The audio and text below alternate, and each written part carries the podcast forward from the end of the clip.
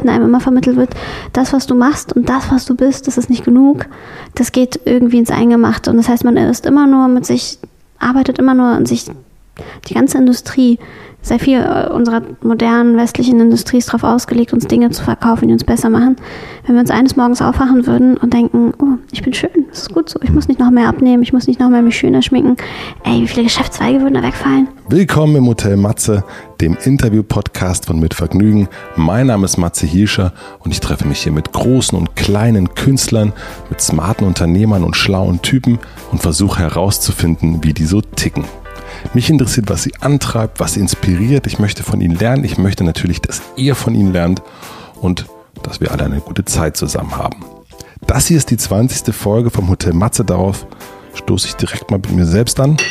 Prost, schön, dass ihr da seid. Mein heutiger Gast ist Milena Glimbowski. Sie hat den verpackungsfreien Supermarkt original unverpackt nach Berlin geholt und erfolgreich gemacht.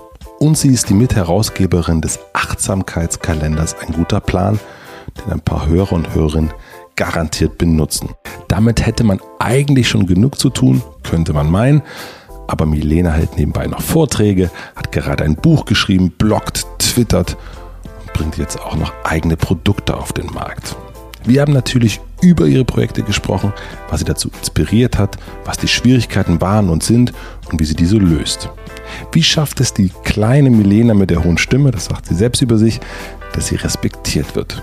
Wie schafft sie es zwischen den vielen Projekten nicht den Überblick zu verlieren und in den zweiten Burnout zu rutschen?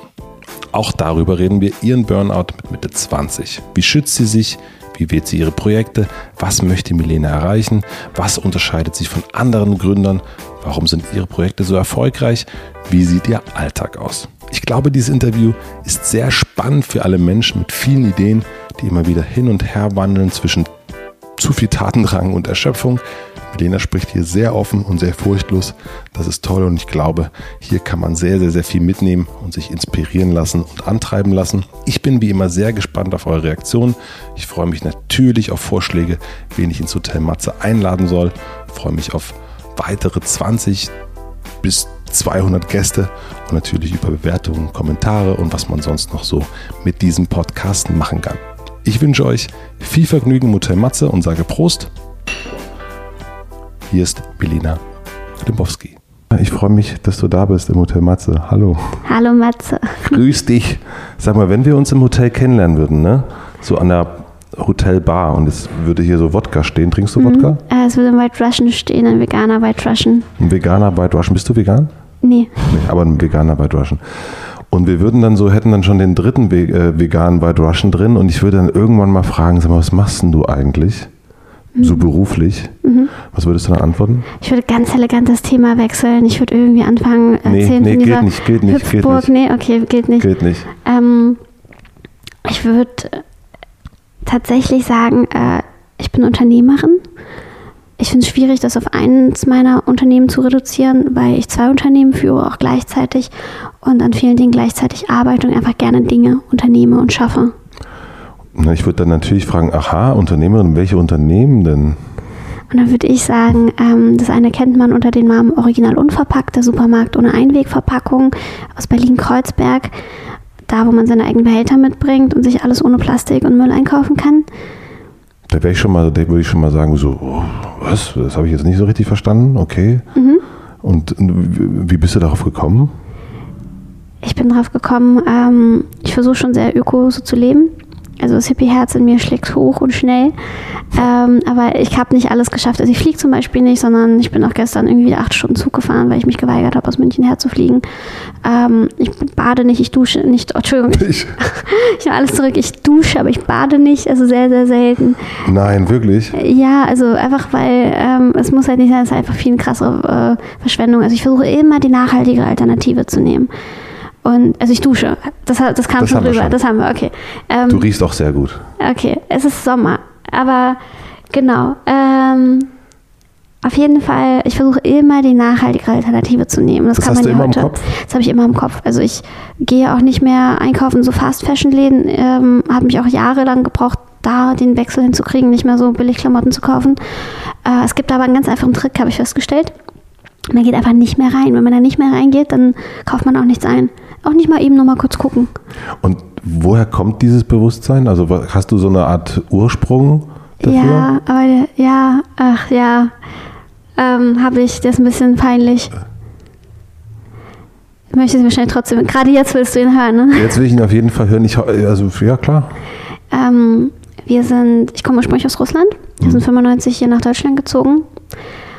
Und ich glaube, das ist einfach alles äh, Teil meines Integrationsprozesses. Meine Eltern hatten es so ein bisschen schwerer hier, weil fremde Sprache, fremde Kultur. Seid ihr nach Berlin gezogen? Nee, nach Hannover. Und das war alles nicht ganz so leicht, so äh, Abschlüsse und so wurden nicht anerkannt. Und ich habe halt gesehen, wie die so gestruggelt sind und dachte, okay, irgendwie will ich das besser machen, irgendwie will ich das gut hinkriegen. Und habe halt alles versucht, so deutsch zu sein wie möglich. Ne? Also Tatort gucken, immer jeden Sonntag äh, pünktlich sein oder zumindest rechtzeitig Bescheid sagen. Ähm, Sauerkraut, soweit ging es dann doch nicht, aber ich habe halt wirklich versucht, alles zu machen. Und so Mülltrennung war eins dieser Dinge, die einem so in der Schule mitgegeben wurden. Das war für mich urdeutsch. Das war meine Eltern nie verstanden. Ich habe das dann aus der Schule mit nach Hause gebracht und die war es völlig fremd. So, warum sollen wir jetzt den Müll trennen? Und das war für mich dann wirklich was ganz Deutsches und das war mein Deutschwertungsprozess, ähm, Müll zu trennen und ökologisch zu leben. Wie schön, dass du das, dass das für dich Deutschland war oder dass es, dass es eigentlich. Wie gesagt, ich bin im Westen aufgewachsen, nicht im Osten. Boah, gemein. Okay. Und dann hast du das, das, das war dir dann demnach sehr, sehr wichtig. Und so fing das an, dass du dich sehr dafür interessiert hast? Genau, ich war auch als Jugendliche bei der Grünen Jugend, habe da irgendwie Quatsch gemacht, vor allem viel gekifft. Und ähm, ja, irgendwie kam das immer so, es war irgendwie immer da. Mhm. Und wie ging es, also willst du dann mal, also, Ach so, und dann erzähl der- ruhig die Reise ein bisschen weiter, finde ich, find ich genau, spannend. ähm, wie es dann weiterging, war. Ähm, Wir sind ja immer noch beim ersten Unternehmen. Ach so, oh Gott, ja, das wird halt lange dauern. Ähm, die Kurzfassung war, ich bin dann irgendwann nach dem Abi nach Berlin gezogen, habe äh, bei einem Fotografen assistiert. Ähm, Welcher dann- Fotograf? Philipp von Ostau heißt er, der hat so nackte Frauen fotografiert. Und da ich auch zufälligerweise vorher nackte Frauen fotografiert habe, hat das von meinem Portfolio ganz gut geklappt und der hat mich eingestellt, äh, was man halt so macht. Und äh, wir sind dann, genau, dann habe ich aber eine Ausbildung als Grafikerin gemacht, in einer Werbeagentur. Habe also einmal dieses Werbeding mitbekommen. War nicht ganz so meins. Ich war weder als Grafikerin noch als Werberin wirklich talentiert. Muss man, hat mich auch lange gebraucht, das einzusehen. Habe dann äh, Gesellschafts- und Wirtschaftskommunikation an der Universität der Künste studiert. Also du hast das, die Ausbildung zu Ende gemacht? Genau, habe sie zu Ende gemacht und habe dann angefangen zu studieren, weil ich dachte, okay, probiere ich das nochmal, nehme das nochmal mit und es hat mega Bock gemacht. Und man hat als Studi tatsächlich so viel Zeit. Es ist, wenn Studis sich beschweren, sie hätten keine Zeit, dann denke ich mir, oh Gott, das werden ja vorher noch nie gearbeitet, oder? Wenn man so eine 40-Stunden-Woche hat und das seit dem Abi, dann weiß man einfach die Zeit zu schätzen. Und ich habe angefangen, mich nach irgendwie Projekten umzusehen und dachte, na, so daran könnte, das ist so eine Stellschraube in meinem Leben, dieser Müll. Was ist, wenn ich das jetzt mal angehe? Und habe angefangen, einen Businessplan zu schreiben, damals noch mit einer Freundin, Wie alt warst du dann? äh, 22. Mhm. Äh, habe den Businessplan geschrieben, den haben wir dann eingereicht beim Businessplanwettbewerb Berlin, Brandenburg und haben alle Preise abgeräumt. Also wirklich mehreren Stufen, irgendwie fast alle Preise, immer erster oder zweiter Platz. Was war das für ein Businessplan? Ähm, einfach ein normaler Businessplan und das war halt dieser Wettbewerb, der immer in Berlin-Brandenburg jedes Jahr stattfindet. Aber für welches Business? Für Original und verpackt. Okay. Wir sind immer noch für Original und verpackt. Ähm, und dann plötzlich haben alle erwartet, dass wir es auch tatsächlich machen, also dass wir tatsächlich es umsetzen. Und dann haben wir es umgesetzt. Wir haben Crowdfunding gestartet, haben innerhalb von einem Tag 25.000 Euro eingenommen. Am Ende hatten wir mehr als 100.000 Euro und genug Geld, den Laden zu öffnen. Und haben dann ein halbes Jahr später, im September 2014, in Berlin-Kreuzberg, da am Görli bei den Dealern, unseren Laden aufgemacht. Apropos Hasch, ne? Ja, aber Bosch gibt es auch da unverpackt. Also ich empfehle immer weiter, wir dürfen ja nicht, aber die scheinbar schon. genau, man muss ja auch eh mal sein Eigenbeutelchen mitbringen. Sehr gut. Hm? Ich stütze das total. Und das, das ist sozusagen dein, dein, dein erstes Unternehmen, äh, was du führst. Wir sind ja immer noch äh, an der Bar. Vierte war Russian inzwischen. Und das zweite Unternehmen? Das zweite Unternehmen ähm, ist ein kleiner Verlag, mit dem wir Kalender und Bücher rausbringen, wo es um Selbstliebe und Selbstorganisation geht, ohne Optimierungszwang. Also dieses ganze, oh, du musst das machen, so hier Lifehack, hier kannst du noch fünf Minuten sparen. Das sind zehn Dinge, die erfolgreiche Menschen vor sechs Uhr früh gemacht haben. Ähm, da kommt mir immer alles hoch. Das sind wir, wir sind genau das Gegenteil von. Ja. Wir sagen, schaff doch mal aus, Mensch, gönn dir. Ähm, so, das ist unsere Message und das kommt daher, dass irgendwie überall her einem immer eingebläut wird, so in der Cosmopolitan 10 Sex-Hacks, wie du dein Liebesleben auf ein neues Level bringst oder keine Ahnung, du kennst es doch auch. Ja klar, ich lese sie alle. ich finde das manchmal ganz amüsant, muss ich sagen.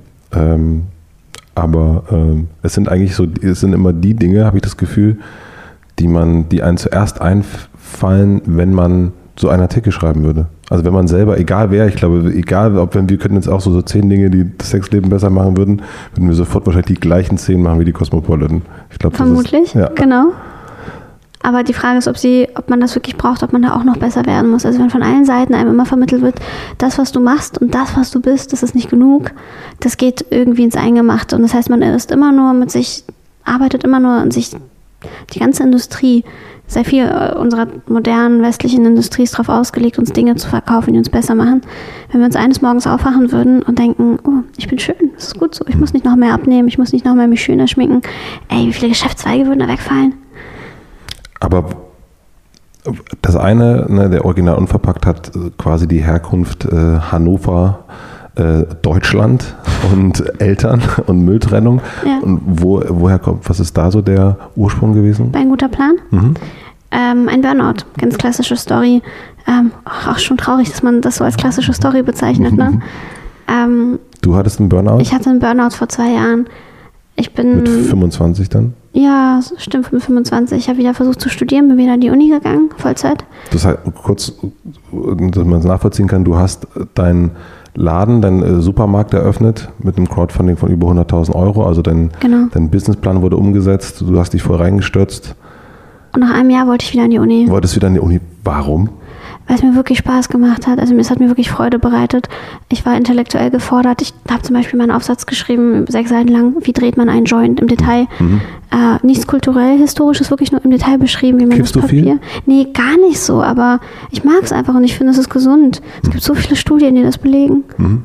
Ähm, na, gibt aber auch andere Studien für alles Mögliche. Aber ich, Zehn Dinge, wie sie einen perfekten Joint drehen. Ja, genau. Und das halt sechs Seiten lang oder oder dann tatsächlich die kulturell-historische Geschichte von Doc Martens Schuhen oder so. Ich kann da echt so viel Quatsch machen. Es mhm. hat so Spaß gemacht.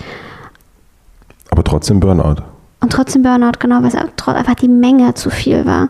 Ich weiß noch, ich kam aus einem Seminar, wo, also einem englischen Seminar über Techno-Kultur. Äh, Wie gesagt, UDK. Äh, genial. Genial. Ähm, kam da halt raus und dann irgendwie hat sich alles gedreht und hatte einfach eine Panikattacke. Einfach äh, volles Programm, kam nicht mehr klar. Bin aber irgendwie noch zu mir ins Büro in den Laden gefahren und wurde da erst von einem Mitarbeiter ins Taxi ins Krankenhaus gebracht. Ähm, weil ich das vorher auch mir gar nicht eingestehen wollte, was eigentlich gerade passiert. Es musste wirklich jemand erst kommen und mich dahin bringen. Und dann war so ein Cut, dann war so, okay, jetzt Burnout, jetzt liege ich da zu Hause wochenlang, kann mich kaum bewegen. Ähm, bin im Kopf fit, aber mein Körper ist wie von so einer alten Frau. Ich kann meinen Arm nicht heben. Ganz, ganz, ganz komisch. Kann ich niemandem empfehlen. Aber wie kann das so einem reflektierten Menschen wie du, also jetzt ja auf jeden Fall bist und ich glaube auch, wenn man mit 22 so einen Businessplan für so einen Laden macht, dann wirkt das sehr, sehr reflektiert auf alles, was man so sieht und macht. Und wie, wie kann das dazu kommen, dass das dann so ein, dass dir das passiert? Kannst du das, nach, kannst du das so nachvollziehen? Ich weiß es nicht. Ich glaube, das war die Liebe und Leidenschaft für alles. Also ich finde alles irgendwie voll interessant und muss dann gleich 200 Prozent geben. Mhm. Ähm, dann beutet man sich selber schnell aus und verbrennt sich selber schnell. Und ich habe erst danach auch gelernt, dass es, ich hab, wurde im Prinzip langsam geheilt, indem ich angefangen habe zu meditieren. Mhm. Welche Meditation? Einfach Headspace-App, ganz klassisch. Mhm. So der, das, womit die meisten, glaube ich, heutzutage so anfangen. Und hab, äh, ist eine super App. Ist eine super App, ja, ne? Auch mega gut. Es ist so, ja, also es ist, ich glaube, hätte ich das nicht angefangen, ich habe keine Ahnung, wie lange der Genesungsprozess gedauert hätte. Und so ging es relativ schnell. Ich konnte nach ein paar Wochen wieder ein, zwei Stunden arbeiten am Tag. Und dieses Meditieren hat bewirkt, dass ich plötzlich gemerkt habe, ich muss auf meinen Körper, nicht nur auf meinen Geist hören, sondern auf meinen Körper. Ich muss lernen, die Sprache meines Körpers zu sprechen. Was bedeutet das, wenn es mir schwindlig wird? Was versucht mein Körper mir zu sagen? Ich muss nicht erst krank werden, um zu verstehen und ihn zu hören. Klingt total spirituell, aber. Ist ja auch richtig. Also, äh, also nur weil es spirituell klingt, ist ja. Ist ja ich habe ich halt nichts von Energien und, äh, und Mondphasen, aber ich glaube total daran, dass der, der Körper einem halt viele Sachen sagt, man lernen muss zuzuhören, wie es einem geht. Und daraufhin hast du, das aber hat dich dann wieder zu einer neuen Geschäftsidee gebracht? Hm, nicht ganz, ich hatte total viel Zeit und mit meinem ADHS und ständig beschäftigt sein müssen. Also gelangweilt. hast du hast ADS und Burnout? Also das ADHS hatte ich schon immer. Ja. Wow. Ähm, aber auf jeden Fall lag ich da, konnte nichts machen, aber in meinem Kopf war halt ständig so Gedankenstrudel, was mache ich jetzt und so und what's next und wie kann das sein, wie komme ich hier raus? Und habe damals hat ein Freund bei mir zu Hause gewohnt, Jan Lehnertz, der hat auch so ein bisschen auf mich aufgepasst, hat für mich gekocht. Das war wirklich purer Zufall und wirklich mein Lebensretter. Und mit dem habe ich dann alles besprochen, meinte, okay, was ist eigentlich wichtig? Er meinte, was sind eigentlich deine Werte? Was willst du machen? Was ist, was, wo willst du langfristig hin? Was sind die Fragen, wenn du zurückschaust später auf dein Leben, was sind Dinge, die du gern gemacht hättest? Und wir haben uns ganz viele Fragen so gegenseitig gestellt. Und dabei sind wir darauf gestoßen, dass es eigentlich sehr viele Fragen gibt, die man sich nie stellt, weil die einem auch nie gestellt werden, weil man auch gar nicht weiß, was die Fragen sind. Magst du mal eine nennen? Oder zwei Ähm, oder drei? Eine ganz einfache Frage, was macht dich glücklich und was macht dich unglücklich? Und wenn man diese Dinge tatsächlich aufschreibt, merkt man, ähm, dass ganz viele schreiben, der Job macht einen unglücklich. Dann sollte man vielleicht was am Job ändern. Aber ist es nicht auch so eine, ähm, äh, so eine schnelle Antwort? Genau, da muss man nochmal ins Detail gehen. Also nur zu sagen, Mhm. Weil das ist, so, Job. das, das ist ja das Erste, so was man, so könnte ich sogar schreiben. Genau, dann müsste man rausfinden, nochmal im Detail, was ist es? Ist es, sind es die Mitarbeiter, ist es die Atmosphäre, ist es, sind es die Arbeitszeiten, ist es der Stress, ist es das Gefühl, dass man nicht gefordert wird oder zu sehr gefordert? Das stimmt, das muss man nochmal differenzieren. Aber überhaupt erstmal darauf zu kommen, sich diese Fragen zu stellen. Oder eine andere Frage ist, äh, sobald man anfängt, jeder hat eine Bucketlist, ne? Mhm. Du hast auch eine Bucketlist, oder? Ich habe auf jeden Fall eine Bucketlist. Was steht drauf? Egal. Okay. ähm, Muss ich gerade ganz kurz, das sind so drei Sachen, die mir direkt ein. Ich kann eine Sache sagen, Gerne. Äh, dass ich, äh, meine Frau, mein Sohn und ich, wir wollen, das, damit erfahren es die Mitarbeiter auch dann mal, äh, wir wollen äh, nächstes Jahr nicht so viel in Berlin sein. ah, ja, ich sag, ich gut. ich sag schon mal, Leute, nächstes Jahr wird es ein bisschen, wird's hier ein bisschen ruhiger. Oder finde ich gut. lauter, wer weiß. so, wo der, äh, wo der Matze weg ist, dann geht die Party los. Ich weiß es nicht genau. Es ist, weiß ich ja dann nicht, ich bin ja nicht da. Ähm, aber genau, wir wollen gerne eine, eine kleine Reise nach Kalifornien machen, bevor der Sohn in die Schule kommt. Und deswegen, das ist bei, auf der Bucketliste gerade so ein, so ein sehr wichtiger Punkt, ja. Cool. Sollte man auch gerade jetzt nach der Dürre, es ist voll grün, Kalifornien so grün, so schön wie jetzt sieht es da eigentlich nie aus. Aber es ist erst nächstes Jahr. Also Wird auch noch nicht sehr nächstes Jahr wird sein. auch noch, hoffentlich, hoffentlich, wenn der Trump nicht alles wegge Gott, ja. Wenn hat, Amerika noch steht, dann dann sind wir da. Und wenn nicht, dann sind wir auch da. Dann wird es halt irgendwie interessant. Äh, Ähm, Entschuldigung. Hm. Nee, gar nicht. Ich wollte es ja wissen, weil, wie gesagt, jeder hat so eine Bucketlist Hm. und aber ganz wenige haben eine Unbucketlist. Also schreiben auf, was sie eigentlich alles schon gemacht haben. Und wenn man sich das mal vor Augen führt, was man schon Tolles erlebt hat, dann merkt man auch, was waren eigentlich die Sachen, die tatsächlich hängen geblieben sind und die, die einen auch besonders glücklich gemacht haben. Und als ich dann angefangen habe, zum Beispiel meine Unbucketlist zu schreiben, habe ich festgestellt, das war ganz viel davon war Reisen. Ganz viel war davon unterwegs sein, ganz viel war davon neue Menschen kennenlernen, ähm, neue Verbindungen schaffen. Dann habe ich gemerkt, ach, das sind scheinbar die Dinge, die wirklich bei mir was auslösen. Und ganz viele solcher weiteren Fragen, die aber noch ein bisschen mehr ins Detail gehen. Dann haben wir diese Fragen gesammelt, haben die ins Buch gepackt, haben einen Kalender dazu gemacht und ähm, Aber ist dann- Aufsätze geschrieben. Ganz kurz, man, da sitzen zwei Leute am Küchentisch und stellen sich diese essentiellen Fragen. An welchem Punkt habt ihr gesagt, das müssen wir im Buch draus machen? Ähm,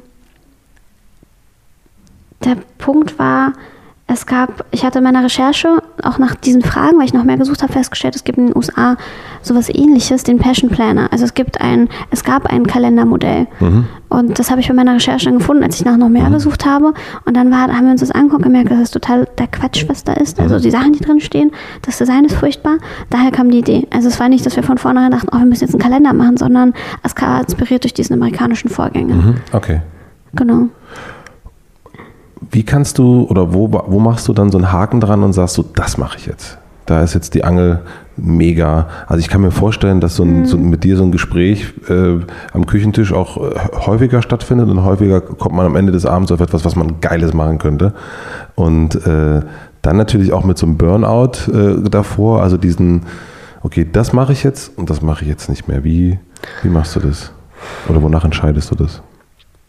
Also zum einen, wenn ich merke, es gibt also zum einen die Frage ist, wie entscheidet man und dann welche, was davon setzt man tatsächlich um und dann auch noch, wie setzt man um. Daran scheitern ja auch ganz viele, dass man zu viele Ideen hat am Ende gar nichts macht. Glaube ich, ist so ähm, die Herausforderung für viele. Für mich ist es tatsächlich eher die Herausforderung, mich zu entscheiden, auch was ich davon mache, weil es einfach zu viele Ideen sind. Ich habe eine ganze Liste mit Startup-Ideen, die ich am liebsten sofort machen würde. Ich habe aber auch durch den Burnout gelernt, ich kann es nicht sofort und es macht mehr Sinn, längerfristig zu planen. Ich würde zum Beispiel so am liebsten sofort einen zweiten Laden hier im Prenzlauer Berg aufmachen, aber ich weiß, wir haben gerade nicht die Kapazitäten, weil wir gerade neue Produkte planen. Das heißt, ich muss mich selber immer wieder zügeln, mich selber immer wieder runterbringen sein. Ende des Jahres, da kannst du überhaupt nur dran denken. Ähm, also wenn man einen bestimmten Zeitpunkt definiert, wann man Kapazitäten dafür hat, dann kann man sich, oder dann kann ich mich zumindest beruhigen und weiß, ich muss das nicht sofort alles auf einmal machen dann hilft es auch mehrmals auf die Klappe auf die Nase gefallen zu sein und dass einem das Leute auch sagen, dass man sich ständig übernimmt und einen auch aufzeigen, dass man dadurch, dass man sich übernimmt, alles nur halbgar macht und nichts richtig zu Ende und auch nicht richtig gut. Hm. Ähm, Aber die Sachen, die du gemacht hast, für die du natürlich auch bekannt bist, mhm. äh, die sind ja super richtig gemacht. Also zumindest von der, also ich bin ja nicht im Detail drin, mhm. aber wenn man so einen Kalender sich anguckt, dann ähm, dann ist der schon, hat es total Hand und Fuß. Ne? Wie, wir haben schon im Vorgespräch ne, über ähm, Start-up-Ideen, wo es dann irgendwie komische Videos gibt und, und nicht so richtig, aber das Video war richtig, das, das Design war richtig, mhm. das war alles auf dem Punkt gewesen. Äh, das ist ja schon nochmal ein Unterschied auch. Also du machst die Sachen dann scheinbar dann schon auch richtig. Also man sieht zumindest nicht, dass du jetzt so, oh, das mache ich jetzt mal so und gucken wir mal, was dann so passiert. Ich glaube, da kommt mir einfach meine Werbeausbildung zugute, ja. die dann einfach einen gewissen Standard mir beigebracht hat, wie ich ästhetisch Sachen machen kann. Ähm, ich mache die Sachen ja oft nicht selbst, sondern suche mir Leute, die sie gut können. Mhm. Bei einem guter Plan, das mache ich auch nicht alleine. Da habe ich einen Mitgründer, der hat diesen Kumpel, Jan mhm. Lehnertz. Äh, der ist ein unglaublich begnadeter Designer, der hat das ganze Design entwickelt. Mhm. Ähm, Sieht aber wirklich super aus, finde ich. Dankeschön, ja. da wird er sich freuen. Ähm, Genau, wo waren wir stehen geblieben? Ähm, was du äh, das richtig machen, also weil du sagst, äh, dein Fehler oder du möchtest nicht Sachen halbgar machen. Genau, und, und also sich zu fokussieren. Mhm. Aber zu den Menge der Ideen, viele sagen, man muss jede Idee aufschreiben, die einem kommt, damit man sie nicht vergisst und so, mhm. wäre schade drum. Ich mag auch die Theorie, nicht jede Idee aufzuschreiben. Denn wenn eine Idee wirklich gut ist, dann kommt sie manchmal immer wieder, weil man merkt, da ist Bedarf. Dann kommt sie, wenn man mit einer Person redet, mit einer anderen Person und mehr oder früher oder später kommt man auf dieses Thema zurück.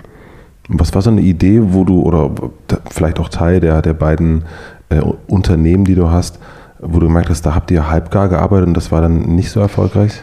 Ähm, vielleicht oder hat. Ja, kann ich sogar erzählen. Das war, ich habe letztes Jahr versucht, einen Lieferservice zu launchen oder Probe, einen Beta-Launch zu mhm. machen für Original und Verpackt.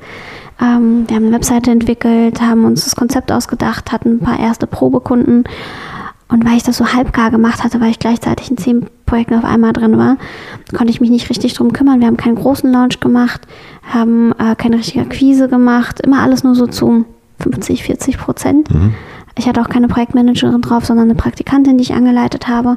Und am Ende haben wir das beschlossen, das Projekt wieder einzustampfen, weil es einfach nicht richtig so losgegangen ist, nicht richtig rausgerollt hat.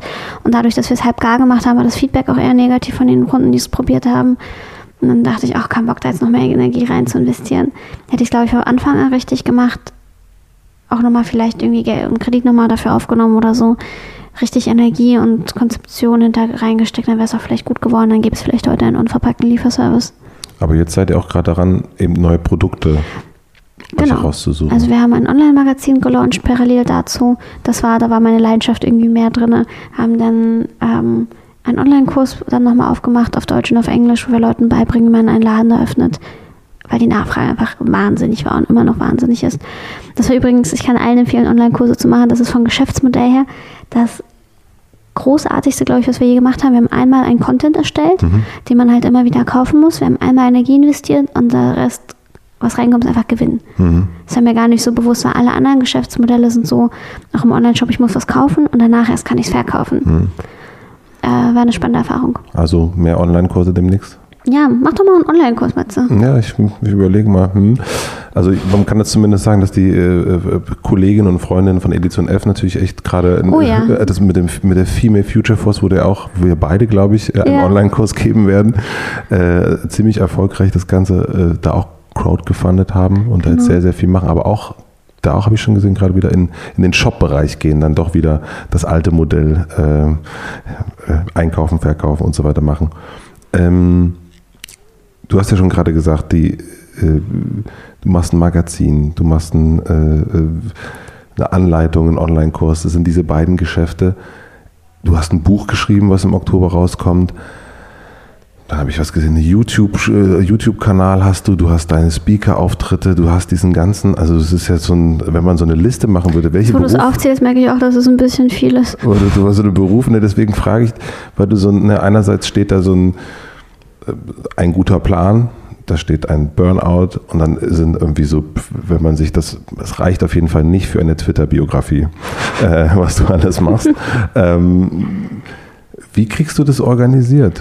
Mm, ich hatte eine ganz, ganz tolle Mentorin, Ja? Nicole, und die hat mir ein bisschen beigebracht, wie man delegiert. Die hat mir beigebracht, so die Basics vom Projektmanagement Aufgaben zu geben und dann schauen, ob die Leute sie auch machen. Also dieses Führungsthema. Und ich habe bei beiden Firmen ein ganz, ganz tolles Team. Also bei ein guter Plan haben wir einen Projektmanager und eine ähm, Marketingmanagerin, die das super toll machen. Ähm, ich muss natürlich mit den Leuten reden, ihnen Feedback geben. Ich habe diese Leute auch ausgewählt und eingestellt. Aber im Prinzip arbeiten sie sehr unabhängig und ich gebe da wirklich, ich versuche da so ein bisschen Frühstücksdirektorin zu sein. Aber wie machst du das? Lass uns doch mal so ein, so ein, so ein direktes, wollen wir ein guter Plan nehmen oder original unverpackt? Also Ähm, ich glaube, Original Unverpackt, da haben wir ein gutes Beispiel gerade. Ähm, ich habe den Laden. Ich stehe aber nicht im Laden, ich habe einen Filialleiter. Der Filialleiter managt die, die Mitarbeiter und Mitarbeiterinnen im Laden, die Aushilfen. Und ähm, kümmert sich darum, dass der Laden rund läuft und es neue Produkte gibt und für alles eingegangen wird. Wenn ich jetzt also weiß, okay, ähm, nächste Woche kommt Vivian Westwood zum Beispiel. Vivian Westwood war letzte Woche da. Völlig verrückt. Also äh, kann ja auch keiner mit rechnen. Einen Tag vorher hat sie sich eine ihrer Mitarbeiterinnen bei mir gemeldet. Das heißt, ich sage dem Filialleiter Bescheid, du, pass auf, die kommt, guck mal, dass der Laden ordentlich ist wie immer. Und dann kümmert er sich darum. Und dann komme ich auch natürlich vorbei und führe Vivian rum und erzähle ihr so ein bisschen. Und die eh schon total offen ist, weil sie eh dabei gerade ist, auf überall auf Plastik zu verzichten und so. Aber das ist ein ganz klares, eingespieltes Ding. Ich muss nicht selber vorbeikommen, Laden aufräumen, gucken, dass alles klar, klar Schiff ist. Und wie hast du das geschafft? Also, oder was hat dir deine Mentorin? Da. Ich habe so viele Fehler gemacht und manchmal auch zwei und dreimal, was das Schlimme ist. Einmal Fehler machen ist okay. Zweimal, dreimal den gleichen Fehler machen ist peinlich. Was sind das für Fehler? Ich habe die Zahlen, das Controlling aus den Augen gelassen, habe einmal drei Monate nach Eröffnung musste ich das halbe Team entlassen. Das war furchtbar, das war für mich furchtbar, weil ich habe den Fehler gemacht, aber die Leute mussten gehen. Das ist total unfair. Ähm, dann irgendwie ein Jahr später wieder zu sehr im Wachstumsmodus total stark äh, neue Produkte eingekauft, aber nicht mit den Umsätzen hinterhergekommen und dann wieder zurückschrauben, wieder irgendwie selber mehr Schichten im Laden übernehmen, an der Kasse stehen und ja, hallo, guten Tag, wie geht's Ihnen? Möchten Sie mit Quittung ohne? Ja, guten Tag, äh, schönen Tag noch. So, also Und das, was du eigentlich nicht willst. das wollte ich eigentlich, ich wollte nie Verkäuferin werden. Ähm, es macht zwar auch Spaß, aber halt wie es auch als Kind macht, Spaß macht Tante immer zu spielen. Mhm. Ja. Kaufmannsladen, aber muss halt nicht immer sein.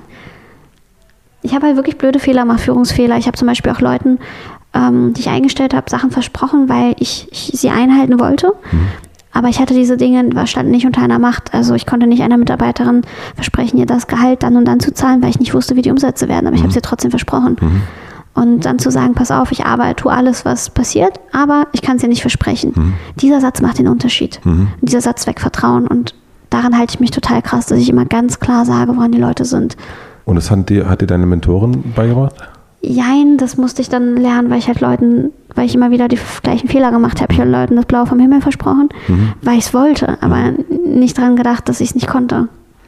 Und das, was glaubst du, woher kommt das Vertrauen jetzt, dass dein Mitarbeiter, dass du genau weißt, okay, ich muss da nicht vorher nochmal gucken, ob er wirklich alles aufgeräumt hat und, und äh, alles aufgeführt hat, wenn Vivian dann vorbeikommt, sondern es funktioniert, ich kann mich da 100% drauf verlassen. Das kann ich nie. Ich, ich weiß nie, ob es wirklich komplett so ist, aber selbst wenn es nicht ist, ist es kein Weltuntergang. Hm. Das heißt, Ähm, es ist eher eine Lockerheit dann zu haben. Genau, also auch mit einem, wenn irgendwas Unvorgesehenes passiert, damit, wenn das Gesundheitsamt plötzlich vor der Tür steht und man hat vielleicht noch nicht alle, oder nee, die Biozertifizierung, man hat nicht alle aktuellen Biozertifizierungsscheine runtergeladen. Das ist ein ganz komplexer Prozess. Ru- ruhig bleiben und wissen, es ist, wir sind alle nur Menschen, wir machen alle Fehler und das Beste aus der Situation machen. Und das ist das, äh, und musst du dich dann immer wieder dran ermahnen oder bist du, ist das jetzt so drin, so diese Lockerheit? Die war schon immer drin. Ich bin so ein 80% Mensch, mir reichen meistens 80%. ich bin keine Perfektionistin. Es gibt ja immer Leute, die voll stolz sagen, oh, ich bin so perfektionistisch. Mhm. Was auch in Ordnung ist, aber ich bin es halt nicht. Du bist Frühstücksdirektorin, ähm, äh, hast du erst gesagt. Also das heißt, du gehst, hast deine Projekte, deine beiden Unternehmen, das heißt mhm. den äh, guten Plan und den Original unverpackt. Und dann hast du, kannst du viel delegieren. Aber so ein Buch schreiben kannst du ja nicht delegieren. Dieses Buch geschrieben an Wochenenden, an nach Feierabenden, habe zwischendurch versucht, immer wieder eine Woche Urlaub zu nehmen. Also ich habe wirklich zum Teil gewusst, okay, äh, Montag bis Freitag Büro, zwischendurch das übliche Tralala, Samstag frei und dann Sonntag arbeite ich am Buch. Und dann wirklich morgens von 8 hingesetzt bis 18 Uhr am Abend, weil anders kriegt man das nicht hin. Wie sieht denn so ein Tag von dir aus? Ist natürlich, also äh, erfolgreiche Menschen vor, was machen erfolgreiche Menschen vor 6 Uhr? Oh, Gottes Willen. Ähm, Wann stehst du so auf? Ich bin gestern um 1 Uhr früh aus, wie gesagt, München, Allgäu zurückgekommen, aus mhm. einem buddhistischen Kloster, wo ich einen Vortrag über ähm, worüber habe ich eigentlich geredet? Ich habe eine Stunde lang geredet und ich habe keine Ahnung worüber. Ich glaube über, wie man, wie man,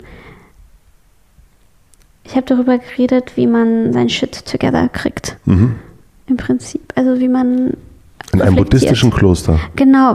Hast du dem Buddhisten erklärt, wie man sein Shit together kriegt? nee, das war so ein, Man das war der Wirtschaftswoche so ein Manager-Event. Oh Gott, die gehen, da gehen Manager in ein buddhistisches Kloster. Richtig, richtig, um kommt, was über Achtsamkeit zu lernen. Und dann kommt, da kommt dann so eine, äh, so eine Kreuzbergerin. Also, äh, die 1,50 Meter groß ist. Ja, und da kommt und da sagen die, also sind die dann so runter, runtergekühlt, dass die dann sagen, genial. Nee, aber die sind, ähm, die, ich fand mich tatsächlich, ich fand es ganz komisch, vor denen zu sprechen, weil das Publikum war wirklich viel älter als ich.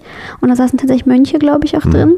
Und ich dachte, was zum Henker soll ich diesen Menschen was erzählen? Mhm. So, die haben doppelt so viel Lebenserfahrung wie ich. Aber ich habe denen einfach dann meine Geschichte erzählt von ein guter Plan, habe denen erzählt, wie wir da vorgehen, welche Fragen man sich stellen soll. Wir sind einige dieser Übungen durchgegangen in dieser mhm. Stunde. Und ich habe die gesagt, okay, hier sind ein paar Werte an der, äh, am Beamer an der Präsentation. Wir nehmen uns jetzt fünf Minuten Zeit und schreiben uns kurz diese Werte raus. Welche sprechen euch an? Und die haben die Aufgaben gemacht und das war okay. Ich hatte voll das gute Feedback. Mhm. Und ich habe immer gutes Feedback. Sehr gut. Nein, aber es war, es war in Ordnung. Sobald ich, also ich habe denen auch immer wieder gesagt, ich habe Respekt vor euch. Ihr habt Familien, ihr habt Kinder. Die Leute, die Kinder haben können, das ist bei dir wahrscheinlich genauso. Ihr seid eh die äh, Zeitmanagement-Könige von Welt. Also ich habe da richtig Respekt vor. Ich habe nicht versucht, ihnen irgendwas zu verkaufen oder zu erklären, dass ich es besser weiß, sondern im Gegenteil, das ist, was ich gelernt habe. Vielleicht ist es auch was für euch. Mhm. Also nicht dieses dogmatische. Ich glaube, das funktioniert nie. Und dein Tag, du bist dann um eins nach Hause gekommen? Genau, ich bin um eins nach Hause gekommen, dann halt schlafen und dann zu Hause, ich frühstücke immer, ich gehe nicht ohne Frühstück aus dem Haus. Mhm. Das sehe ich nicht ein. Dann bin ich lieber zu spät. Äh, Frühstücke, manchmal meditiere ich, manchmal nicht, meistens vergesse ich es. Mhm. So viel zum Thema Dinge, die erfolgreiche Menschen immer tun. Ähm, genau, und dann gehe ich ins Büro und wann, gehst du, wann bist du im Büro? 10, 11. Mhm. Also wirklich gemütlich? Wirklich gemütlich, ja. Weil macht ja keinen Sinn, sich zu stressen. Also, das macht ja nur Verhalten. Dann spreche ich mich, also die meiste Zeit verbringe ich damit, mit den Mitarbeitern zu sprechen, zu schauen, wie geht's denen, wie läuft's gerade, brauchen sie irgendwas von mir, Informationen und halt ein paar E-Mails abarbeiten. So inhaltliche Arbeit mache ich ganz, ganz wenig, leider. Oder vielleicht auch gut so. Dann habe ich so Termine wie das hier heute mhm. mit dir. Mhm. Äh, manchmal auch einen Vortrag mit einem Tag oder manchmal auch eine Führung im Laden oder ein Interview, was ich so ein bisschen begleite und mhm. denen erzähle. Vorstellungsgespräche, so das Übliche. Aber was ich mir am meisten Freude macht, ist tatsächlich, dass ich ähm, eingeladen werde auf diese Konferenzen, weil ich nicht nur rumkomme in der Welt und viel sehe und mir immer so Anfahrt und so bezahlt wird, sondern man lernt echt interessante Leute kennen. Ich habe einen Vorsatz immer, wenn ich auf einer Konferenz bin, entweder will ich ein komplett neues Thema kennenlernen, also mich irgendwo in eine Veranstaltung reinsetze, wo ich gar keine Ahnung habe, was mich vielleicht auch gar nicht interessiert, weil da lernt man immer was tatsächlich Neues dazu. Oder ich will zumindest eine Person kennenlernen, wo ich das Gefühl habe, oh, das habe ich irgendwas mitgenommen. Das war toll. Und dann lohnt sich das auch immer für mich. Weil für mich bringt es ja eigentlich nichts, außer dass ich da vorne stehe und denen was erzähle, was ich eh schon weiß. Mhm. Also es fördert mich nicht intellektuell. Gut, dann gibt es vielleicht Geld, aber auch das wieder ist es so, ist es das wirklich wert, dass ich meine Zeit da verbringe? Und wenn ich aber jemanden kennenlerne, dann ist es so, ja, okay, es hat sich gelohnt. Wann gehst du abends ins Bett? Auch früh, so ein 10 maximal. Außer es kommt irgendwie eine neue Staffel irgendeiner verrückten Serie. wo man nicht aufhören kann. Ich kriege es irgendwie nicht so richtig zusammen. Ich Ja. kriege nicht so deine Gemütlichkeit, die du jetzt so, also die ganz, ganz vielen Projekte, also weil wir schon erst hatten, ne, das Buch schreiben und das und jenes und Laden und das und da, da, da, da. Ähm, und dann diese Gemütlichkeit. Wie geht das? so? Also, A, wo kommt die, die muss ja neu sein, ne? also, weil sonst hättest du, wärst du nicht in einen Burnout reingegangen. Ähm, aber woher kommt diese Gemütlichkeit und dieses so, ein, ja, ich würde ja gerne, aber ne, ich mache jetzt das und ich mache das und dann fahre ich mal dahin. Also was, ich bin gemütlich bei alles, was mir gegenüber selber ist, was ich gegenüber anderen bin, Vitamine und so. Da bin ich pünktlich, da bemühe ich mich wirklich, mit mein Wort zu halten. Das ist mir ganz, ganz wichtig, dass ich verlässlich bin. Ja. Weil ich das auch von anderen Leuten erwarte und dann will ich das auch selber sein. Aber wenn es um mich selber geht, dann es macht ja keinen Sinn, so streng zu sich selber zu sein. Das sind doch schon alle anderen. Also so ein bisschen. Na gut, das ist natürlich, das, das liest man auch in jedem Cosmopolitan. Ja, wahrscheinlich. aber genauso, das, ja, aber dann dabei zu bleiben auch. Ne? Also so auch dieses sich dann wirklich nicht stressen zu lassen. Aber ich glaube, das, ich lasse mich auch stressen. Ich habe natürlich auch Stress, aber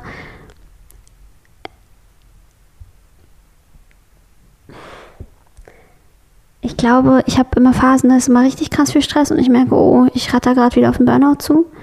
Ähm, Was ist das für eine Phase? das ist eine Phase, die hatte ich in den letzten Wochen auch ganz stark. Das ist, ich merke, ähm, ich kann wieder schlecht schlafen. Ich merke, ich habe so eine Lustlosigkeit, Antriebslosigkeit. Ich arbeite alles ab, was ich muss, aber es ist mir alles so ein bisschen egal. Und das ist sehr, sehr schade. Und wenn ich merke, fuck, ich komme wieder in so einen Sprudel rein und dann fühle ich mich nicht wohl, ich habe das Gefühl, ich bin nicht ich selbst. Und dann merke ich, okay, ich muss was ändern, ich muss Termine absagen, ich muss Konfer das habe ich jetzt auch gemacht, ich habe heute einen Termin abgesagt, ich habe für nächste Woche eine Konferenz abgesagt. Ähm, weil ich weiß, ich muss auf mich aufpassen, das ist mehr wert als all das.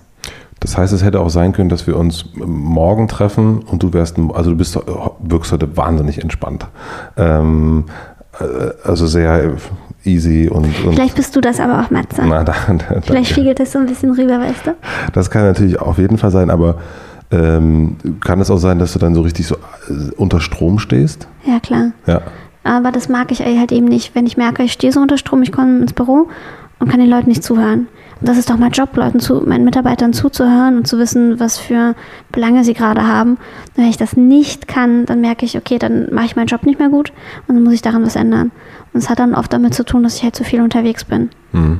Was du ja aber eigentlich auch willst. Was ich auch will, was ich mir wie gesagt auch vorgenommen habe, ich habe mir letztes Jahr vorgenommen, ich will mehr reisen. Ich war dieses Jahr in den USA, in Marokko, in Kroatien. Ich bin voll gut rumgekommen und merke aber jetzt, was doch vielleicht ein bisschen zu viel. Also zwischen was ich will und zwischen was mir gut tut und zwischen was der Firma gut tut, das können drei verschiedene Dinge sein. Und das muss man sich ja auch bewusst sein. Mhm. Ja, das, und das, also diese Balance zu finden, ist wahrscheinlich die größte Herausforderung. Ja, aber es gibt keine Alternative, es nicht zu tun. Wenn man es nicht tut und äh, sich aufreibt und seine Gesundheit dafür ruiniert, das lohnt sich nicht. Hm. Ja, aber auch das ist natürlich genau so ein, so ein ne, das ist halt, das lässt sich leicht sagen. Ne? Das, ich finde es auch mit dem, mit dem nachhaltigen oder achtsamen Leben. So, ne, man, man äh, den Mehrzweck Kaffeebecher, ich weiß nicht, wie viel ich schon gekauft habe. ne? Und dann lässt man den dann doch wieder stehen, wenn man zum Kaffeeladen geht. Oder ähm, ich habe das heute früh, meine Frau hat den äh, ein guter Plan. Ah, und echt ich, äh, cool. Genau, und ich habe sie gefragt und sie hat den gekauft und es war so ganz, ah, sie hat sich ganz doll gefreut, hat auch die, den Pro äh, mit dem Buch und so Mhm. weiter gekauft. Und ich fragte, und wie, wie, wie, läuft es mit dem Plan? Meinst du, ja, ich habe den jetzt mal wieder eingepackt. Ich so, wieso, wie mal wieder eingepackt? Sie meinte, ja, weil ich, ich habe den am Anfang ganz, ich, hat es auch, ne, sie ist jemand, die kauft dann so ein Buch und dann schreibt die alles richtig schön ein Cool. und macht das, macht das super. Aber dann irgendwann kam auch wieder das Handy und dann kamen da wieder die Termine rein und, und nicht das Buch. Und genauso gibt es ja den, den, äh, die, die App, die man sich runterlädt für die Meditation und äh, der Yogakurs, wo man dann doch nicht hingeht. Äh, Was glaubst du, warum das immer wieder passiert, dass man so, man weiß ja, dass das gut ist. Man hat es ja nicht nur in der Cosmopolitan gelesen, sondern auch jetzt von dir Ja, gehört so und von mir. drauf rum auf der Arm Cosmopolitan, so schlimm ist die gar nee, nicht. die ist auch wirklich gar nicht so schlimm. Also die liegt bei uns zu Hause auf jeden Fall. Ähm, aber ne, diese, diese Sätze, die man, die man ja auch weiß. Man kennt diese Sätze, man, äh, man, in den Zeitungen stehen diese Sätze, Ja. bei Edition F stehen diese Sätze, bei Mitvergnügen stehen diese Weil, Sätze. weil sie zu Zwang werden. Ich glaube, in dem Moment, wo man weiß, ich muss es jetzt machen, weil es für mich gut tut, ist es so, ab dem ersten Mal ist es gut, ab dem zweiten Mal, aha, beim dritten Mal weiß man, oh, ich muss es machen. Es ist wirklich dieser Zwang. Und sobald man sich gleich von diesem Zwang befreit, sagt, okay, es ist okay, dass ich es heute nicht gemacht habe, ich mache mir jetzt kein schlechtes Gewissen, dass ich heute nicht meditiert habe, dann hat man auch viel mehr Freude beim nächsten Mal eher zu meditieren, weil es weniger dieses Zwangverhältnis ist. So wie Kinder. Wenn man Kindern etwas verbietet, dann wollen sie es ja erst recht. Aber auf der anderen Seite wissen wir ja schon auch, dass so ein Meditationsding oder so ein Kaffeebecher, den man äh, da gekauft hat und ein guter Plan, dass das ja, dass das ja gut ist. Genau, aber manchmal reicht es auch vielleicht jeden dritten Tag zu meditieren und manchmal äh, ist es okay. Also das mit dem Kaffeebecher kann ich zum Beispiel sagen, das ist eine Gewohnheitssache. Ich, hab, ich kann dir meinen Beutel hier gleich zeigen. Ich versuche hier so ein bisschen müllfrei zu leben und ich habe halt immer einen Das Kaffeebecher das ist schon dabei. gut, dass du das machst. ja, wäre schon. Ähm, ich habe immer meinen Kaffeebecher dabei, manchmal noch so ein kleines Besteckset, meine äh, äh, Brotdose aus Metall und äh, meine Wasserflasche. Also ich, ich trage immer so einen halben Koffer mit mir rum. Ähm, das muss man sich einfach angewöhnen und dann hat man die einfach immer, immer, immer dabei. Aber es ist halt Gewohn Gewohnheiten brauchen, glaube ich, 21 Tage, bis sie tatsächlich eintreffen. Also bis sie wirklich umgesetzt werden. Das heißt, man muss sich entweder 21 Tage durchquälen oder sich damit abfinden, dass man es nicht jeden Tag macht. Hm. Und du bist dann sozusagen so ein Mensch, der das zwar macht, aber auch nicht so dogmatisch sieht, so scheint mir das. Ja, ganz genau, weil dass man sich das selber verzeiht und unser Spruch bei ein guter Plan ist eigentlich, ich muss erstmal gar nichts. Das heißt, wenn irgendwie Jan mir eine Aufgabe gibt, sage ich auch oft, ich muss erstmal gar nichts. Und Aber das ist ja aber auch, ja, aber das ist super, ja, aber das funktioniert ja auch, also stell dir, also wenn ich mir jetzt vorstelle, das ist, man ist ja ein super Headline auch für so einen Plan, aber wenn jetzt so die Mitarbeiter da vorne sagen, du, ich, das wäre schon gut, wenn heute ein paar Artikel online stehen, naja, komm, jetzt, jetzt äh, ich muss, das muss ja gar nicht, ne, so, also das ist, wie schaffst du das, dass deine Firma dass die dann auch, ich meine, wenn du das vorlebst, auch diese Lockerheit und auch dieses, genau das, ich, man muss ja vielleicht gar nichts, und das steht dann so in diesem Buch groß drin, aber trotzdem gibt es ja Abgabetermine, trotzdem gibt's, äh, müssen die Sachen ja richtig gemacht werden und so weiter. Also also es gibt auch bei uns Nachtschichten, aber die sind dann weniger vom Team, sondern dass Jan und ich dann ähm, uns hinhocken und das mal ausbaden, was wir nicht rechtzeitig gemacht haben. Also wir haben, arbeiten wenig mit Deadlines, sondern eher so ungefähren Zeitpunkten, wo wir wissen, okay, wir wollen, du grinst schon so, also wir wissen, wir wollen, dass das neue Buch Oktober im, Ha- im Handel ist und fertig gedruckt. Das heißt, wir müssen jetzt langsam mal so zum Schuss kommen und die Inhalte fertig haben. Und dann wissen wir, okay, bis Ende Juni müssen jetzt wirklich stehen. Aber wenn man jetzt sagt, okay, am 30.06. müssen sie stehen, dann weiß ich, dass wir 100 pro am 29.06. die Nacht durcharbeiten werden. das weißt du jetzt schon. Das weiß ich jetzt schon. Deswegen sage ich nicht 30.06., sondern deswegen haben Jan und ich zum Beispiel jetzt für morgen den ganzen Tag blockiert, dass wir zusammen tagsüber daran arbeiten. Damit wir halt nicht in zwei Wochen erst nachts da unsere Nachtschicht schieben müssen. mhm, okay. Und das klappt so, weil man sagt, okay, ich habe jetzt Lust darauf, wir haben diesen Zeitraum, das ist der Zeitraum und wir gucken eher so, wann haben wir Bock darauf. Weil diese Inhalte zu arbeiten macht uns ja Spaß. Aber sobald wir eine feste Deadline haben, ist es so ein, oh, so ein Pflichtding. Mhm. Es ist so viel, man versucht so ein bisschen sich selber auszutricksen ja, das ist und die Motivation so ein bisschen intrinsischer zu machen. wie schaffst du das, dass die Leute Respekt vor dir haben? Ich würde nicht sagen, dass die Respekt vor mir haben. Naja, also du gehst, du fährst zu in ein buddhistisches Kloster äh, und kriegst wahrscheinlich ganz okayes Geld dafür, dass du ein, äh, äh, ein, ein paar Führungsmenschen, die ähm, sozusagen eher Alpha sind, und denen stellst du mit, mit 1,50 gegenüber, mit einer leisen Stimme und die hören dir ja zu und die machen das, was du sagst. Und genauso, du bist die Frühstücksdirektorin, wie du selber gesagt hast, kommst mal so um elf rein, trotzdem sind da Mitarbeiter, da, sind, da ist der Laden voll ähm, ähm, und äh, Ich nehme mich nicht ganz so ernst, glaube ich. Also ich nehme, ich mache selber viele Witze über mich selber. Ich bin ja auch nur ein Mensch. Mhm. Und ich glaube, dadurch, dass ich mich nicht versuche, so über irgendwen drüber zu stehlen, was ich halt nicht nötig habe, weil ich ganz genau weiß, was ich erreicht und geschafft habe, Ist das die Unbucketlist, die Unbucketlist, was ich alles geschafft Mhm. habe, die dich da so auch Ja, doch, die mich so. Also vor drei, vier, fünf Jahren war ich echt unschuldig und Mäuschen und ähm, ich weiß noch, ich habe, du hast äh, auch Dojo interviewt, ne, Joachim? Ich habe auch mal bei Dojo gearbeitet, zwei Monate. Und ich war damals total ruhig und schüchtern, hatte noch viel mehr Piepstimmchen und ähm, bin da total untergegangen. Das war für mich alles viel zu cool. Und dadurch diese beiden Firmen, die ich aufgebaut habe, auch Firmen aufbauen, ist ja nicht nur eine wirtschaftliche Sache. Ich habe ja auch Menschen begleitet und entwickelt Total. und gesehen, wie sie sich entwickeln. Von jemandem, den ich einstelle, da beim Vorstellungsgespräch stottert zu, ähm, die sich total entwickelt und über sich selber hinauswächst, wo ich denke, oh mein Gott, das hätte keiner ahnen können. Was für ein Wunder, was für ein Schatz du bist. Ähm, das ist wirklich, wirklich schön und irgendwie kann man sich das dann auch ein bisschen selber auf die eigene Fahne schreiben. Von den schönen Seiten her. Ähm, ich weiß auch, dass ich sehr durchhalte, großes Durchhaltevermögen habe, sonst hätte ich das nicht so lange ausgehalten, alles mit all diesem Stress. Irgendwie ein halbes Jahr, jahrelang schlaflose Nächte. Aber es sind ja nicht so viele Jahre. So, Also, Also zweieinhalb Jahre ist jetzt der Laden auf, insofern kann man schon von Jahren sprechen. mh. aber es ist ja nicht eine, also es ist ja keine, ähm, es sind nicht zehn Jahre. Ich finde, also stimmt, sind, äh, du hast relativ schnell, ich meine, du hast das Konzept geschrieben, ein halbes Jahr, Crowdfunding, ein halbes Jahr hast du den Laden später aufgemacht. Ne? Mhm. Das ist alles noch eine absehbare Zeit. Das ist nicht so ein, also da müssen sich Spitzensportler auf ihren, auf ihren olympischen Einsatz schon ein bisschen länger vorbereiten. Mhm, hast so. du recht. Ähm, deswegen, aber es ist ganz lustig, dass du das selber natürlich als eine sehr lange Zeit empfindest. Ja, weil so viel passiert. Mhm. Man sagt ja auch, wenn man ähm, immer wieder monoton, immer wieder die gleichen Dinge macht, dann vergeht die Zeit sehr, sehr schnell. Ja. Und wenn man immer wieder was Neues lernt, was Neues ausprobiert, einen anderen Weg geht, dann hat man das Gefühl, man hat viel mehr erlebt in der gleichen Zeit. Mhm. Und die Zeit war viel länger. Und deswegen versuche ich immer ganz viel Neues unterzubringen, glaube ich. Und warum hast du dich getraut, als ähm, ne, wenn du äh, dieses bei Dojo arbeiten, das muss ja ungefähr um die gleiche Zeit gewesen sein, Mhm, ähm, äh, als du original unverpackt gemacht hast. Wie, also das, das mit Respekt, da möchte ich gerne mal ein bisschen, weil ich glaube, es geht schon recht vielen Menschen so, dass die sich, die sind irgendwo Mhm. und die sind irgendwie, fühlen sich irgendwie zu klein für das, wo sie gerade sind. Mhm. Und dann aber zu sagen, so, ich mache jetzt mal einen Supermarkt auf, äh, ich mache jetzt so ein Crowdfunding, ich stelle mich dahin, du bist ja auch in dem Video drin, ne, dass du hier, ich möchte das machen und hier, ich bin's, dafür, davor stehe ich mit meinem Namen. Ähm, was hat dir geholfen, dass du das, dass du dich das getraut hast und dass du das Selbstbewusstsein hattest? Also bei, ähm, bei Dojo habe ich gearbeitet nach der Ausbildung. Mhm. Dann, wie gesagt, das ging nicht so lange gut, Mhm. was auch wirklich aber an mir gelegen hat. Und dann erst habe ich angefangen zu studieren und dann erst andere Nebenjobs gehabt.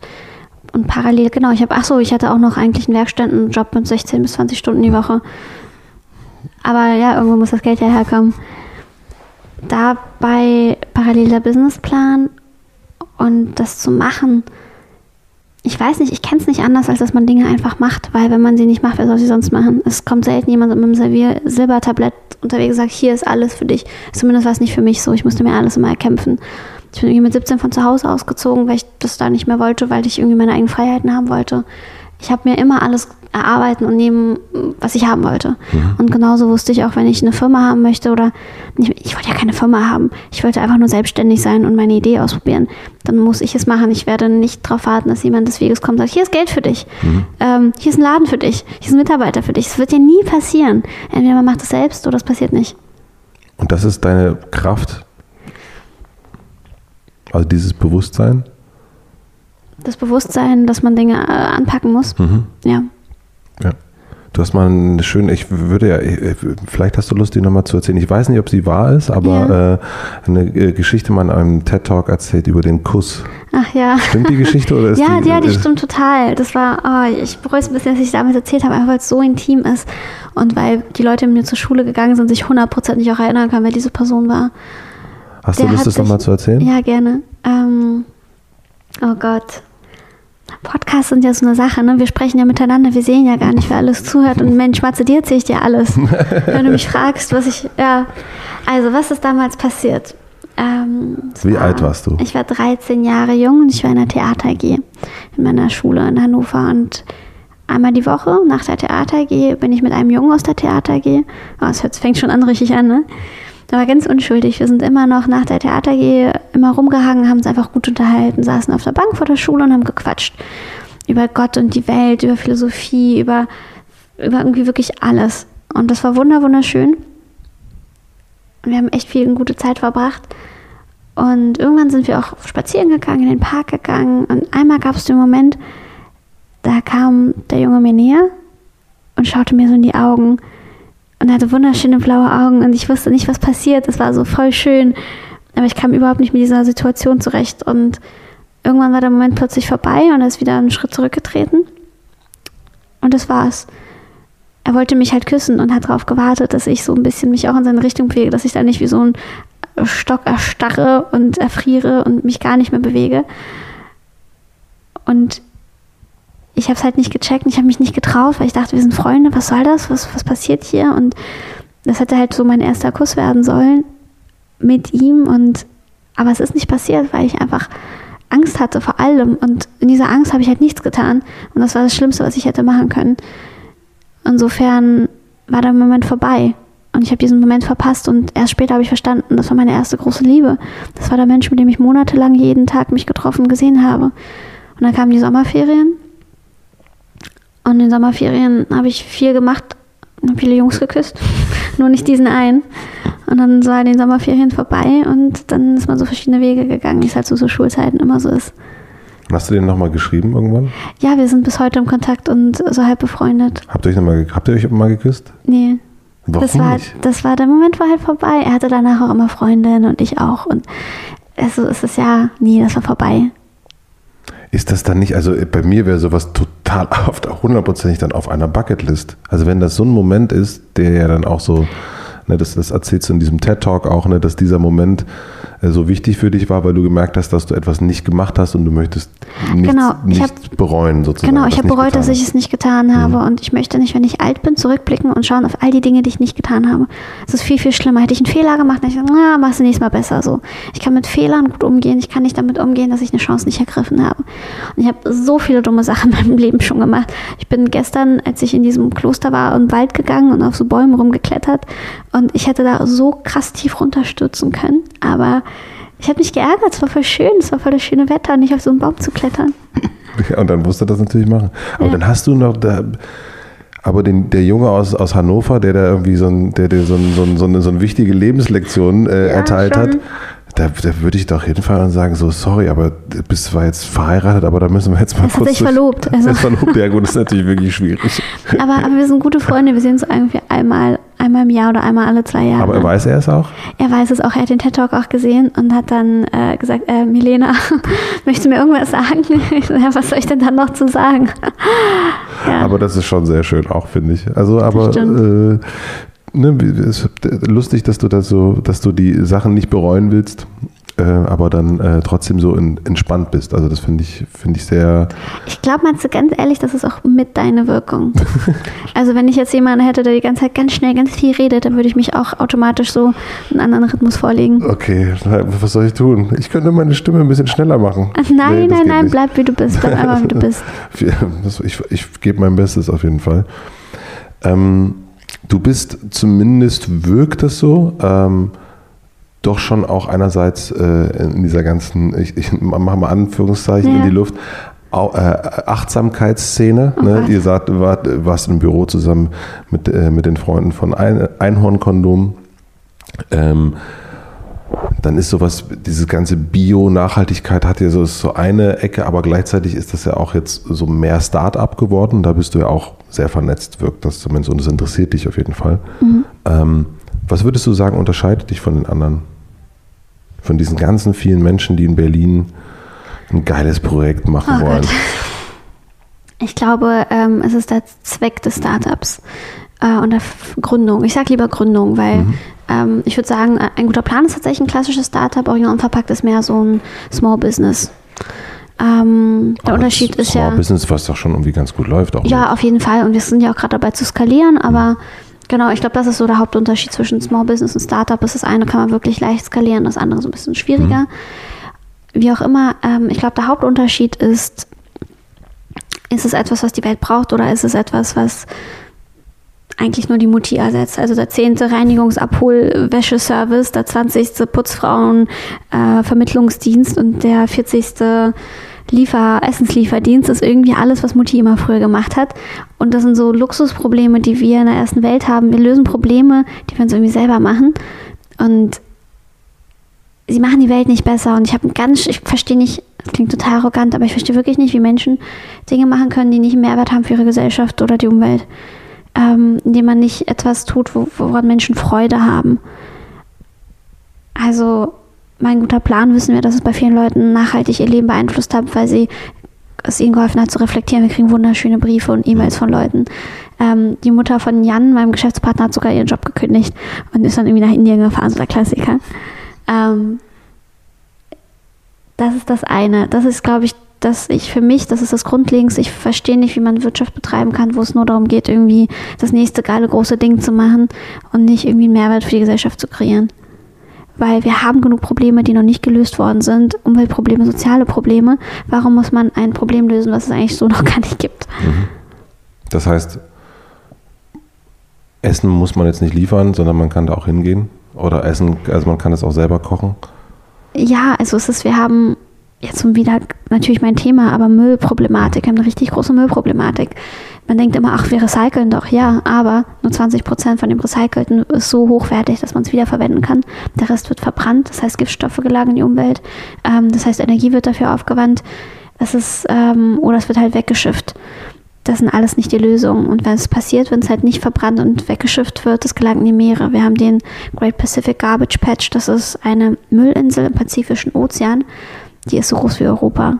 Wow. Kann man sich das eigentlich vorstellen? Das ist eine Müllinsel.